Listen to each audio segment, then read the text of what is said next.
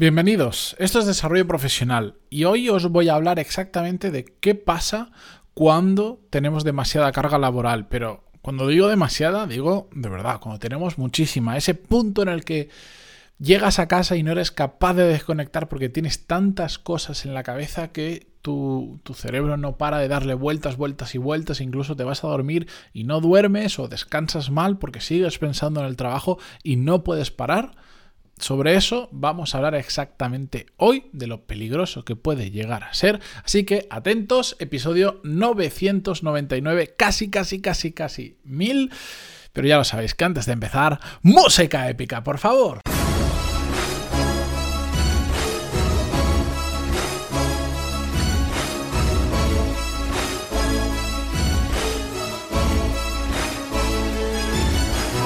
Muy buenos días a todos, bienvenidos. Yo soy Matías Pantaloni y esto es Desarrollo Profesional, el podcast donde hablamos sobre todas las técnicas, habilidades, estrategias y trucos necesarios para mejorar cada día en nuestro trabajo.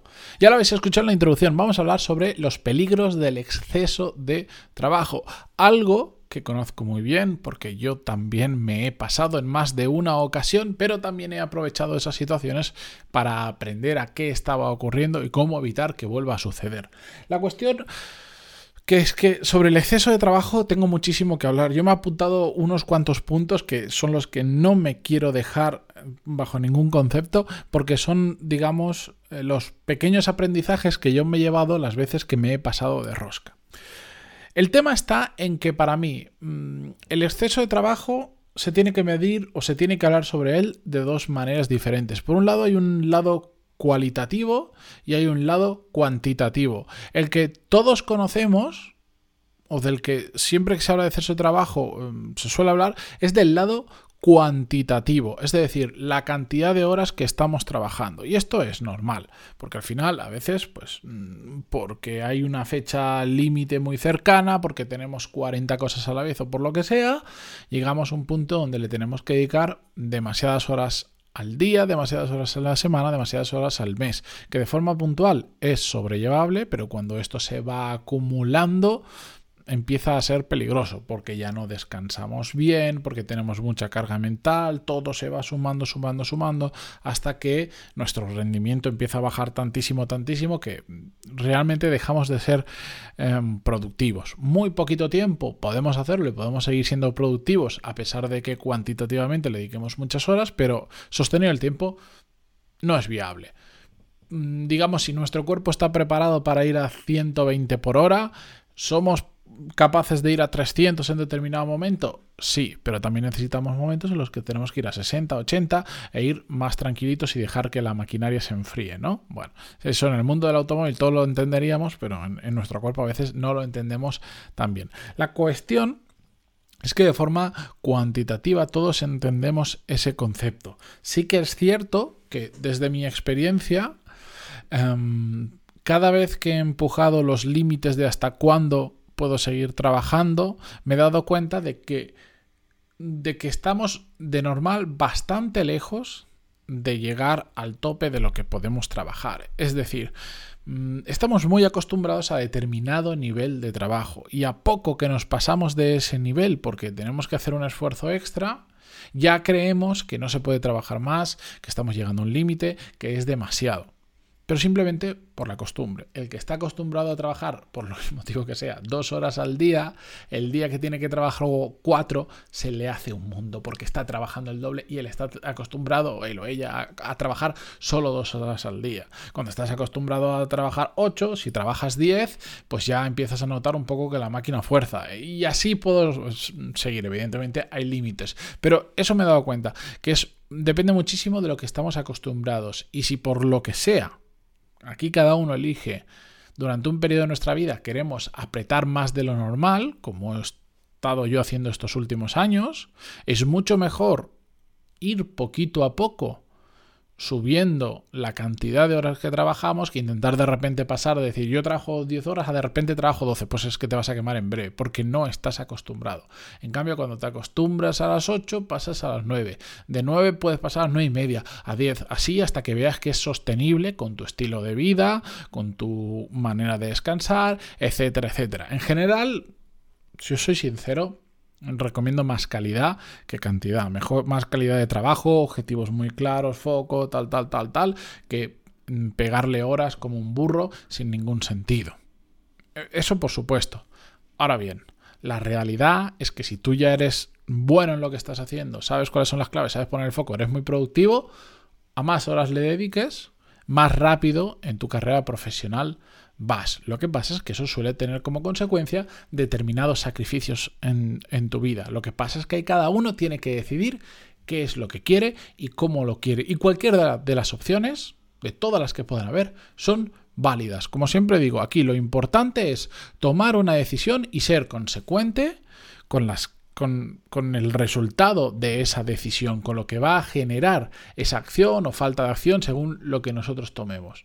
Yo, mientras las personas sean conscientes de eso, me da igual lo que hagan. Que quieres trabajar lo mínimo indispensable y cuando suena el reloj te vas a tu casa y no haces nada más, me parece perfecto. Que quieres matarte a trabajar, que durante dos años has dicho que vas a poner el foco, que te vas a, vas a hacer lo que nunca habías pensado que eras capaz de hacer y te vas a esforzar más que nunca porque quieres... Me parece perfecto mientras haya control en lo que estamos haciendo y haya una decisión con sentido detrás, genial. Cada uno recogerá diferentes frutos. Y ya está. No hay ni una peor ni una, eh, ni una mejor opción. Eso en cuanto a la cantidad de trabajo. Pero después está el segundo factor, el cualitativo que os decía, que es el que la gran mayoría de personas mm, deja pasar o no se habla de ello, que es la calidad del trabajo. Todos conocemos. O sea, no hace falta que os explique qué es trabajar con calidad, horas de calidad, todo eso lo sabemos.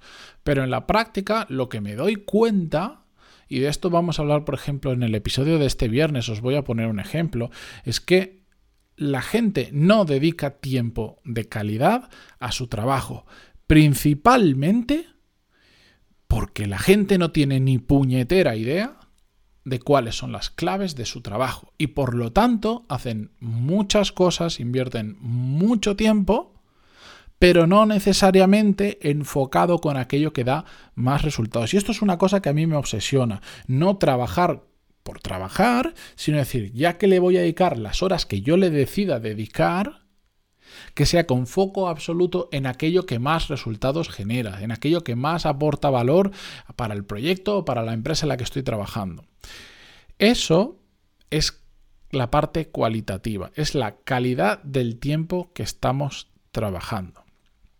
Y esto es muy importante. Y a mí es lo que me ha permitido, mm, viéndolo ahora en perspectiva, salir de ese círculo vicioso de tengo que trabajar muchísimo, como trabajo muchísimas horas y como un burro llego cansado a casa, como llego cansado a casa no tengo ganas de hacer absolutamente nada más, llego los fines de semana y si no estoy trabajando estoy absolutamente destruido, no duermo bien por las noches, no sé desconectar el cerebro, estoy con mis amigos o con mi familia y no puedo parar de pensar en el trabajo, estoy mirando todo el móvil, el, eh, todo el rato el móvil a ver si tengo un correo nuevo, etcétera, etcétera. Para mí sobre todo el trabajo de el pensar en horas de calidad de trabajo es lo que me ha permitido salir de ese círculo vicioso, porque me lo encuentro muchísimo. De hecho, este episodio está dedicado a uno de los mm, tres tipos principales de clientes que tengo en Core Skills. Ayer vimos uno, hoy es otro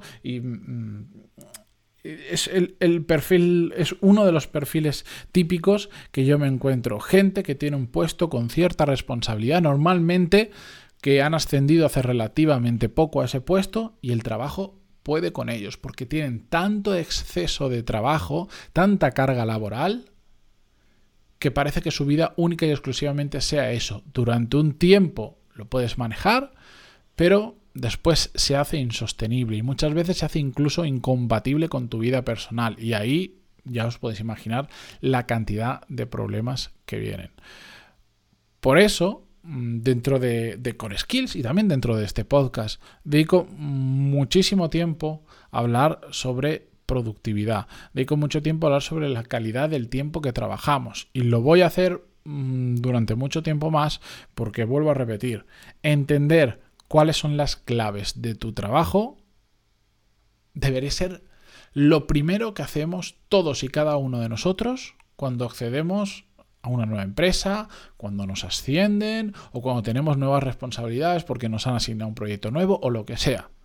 Si no hacemos ese ejercicio de parar un segundo a pensar en esas claves, lo más probable es que estemos intentando matar moscas a cañonazos, que trabajemos como burros, pero no necesariamente hagamos cosas importantes o cosas que nos acerquen a nuestros objetivos o cosas que nos permitan crecer profesionalmente.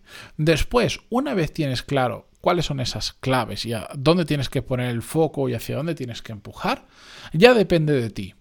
¿Eres capaz de empujar 5 horas al día, pero 5 horas muy buenas? Genial. ¿Eres capaz de 6? Genial. ¿Eres capaz de 10? Genial. Más rápido vas a ir.